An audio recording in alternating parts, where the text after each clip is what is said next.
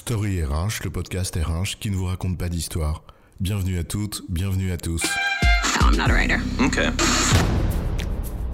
Dans cet épisode, nous allons vous expliquer pourquoi il y a un lien direct entre le digital et le management.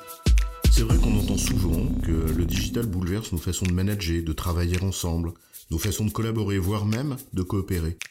Au motif finalement qu'il faciliterait une certaine forme de transversalité, parce que ce serait au fond la solution miracle pour déciloter les entreprises. Le digital est devenu un symbole du rejet, d'une verticalité qu'on ne supporte plus, est devenu une sorte de nouvelle pierre philosophale du management. Bref, lancez un projet Teams, Yammer ou Workplace et vous verrez comme la coopération va naître soudainement. Non, évidemment, je blague, bien sûr, c'est ça, l'histoire qu'on nous raconte. Et au-delà des fantasmes et des peurs, on, on peut se demander sur quoi exactement le digital a un impact et comment cet impact viendrait potentiellement bouleverser notre conception du management? Alors, c'est quoi l'histoire? Ah, alors l'histoire, c'est que, évidemment que le digital bouleverse beaucoup de choses, bien sûr, dans la société civile et dans notre rapport au monde. Mais pour faire le lien avec le management, nous allons vous parler essentiellement de deux principaux bouleversements qui sont liés au digital. D'abord les frontières, et ensuite l'information. Le digital modifie notre rapport à la notion de frontières. Il contribue à les rendre poreuses et mouvantes. On peut d'abord parler des frontières physiques et géographiques, par exemple. On ne travaille plus uniquement à l'intérieur des murs de l'entreprise. C'est ce qu'on appelle le nomadisme. On peut travailler avec des équipes internationales également, etc.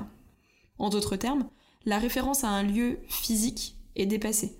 Avec le digital, on ne va plus au bureau, on emmène le bureau avec soi. Et d'ailleurs, l'entreprise n'est plus aussi étanche qu'auparavant.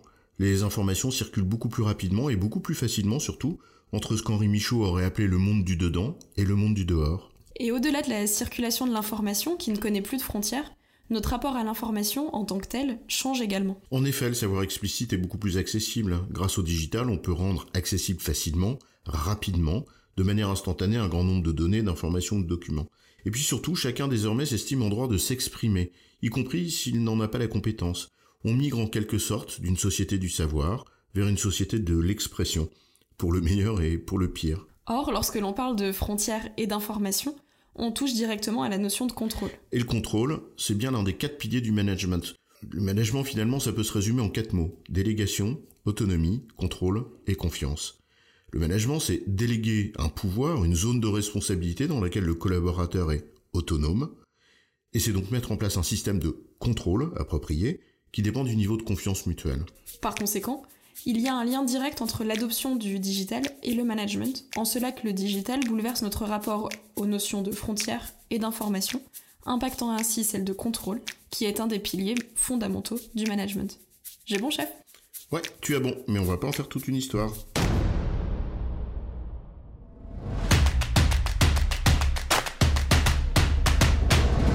Story RH, le podcast RH qui ne vous raconte pas d'histoire.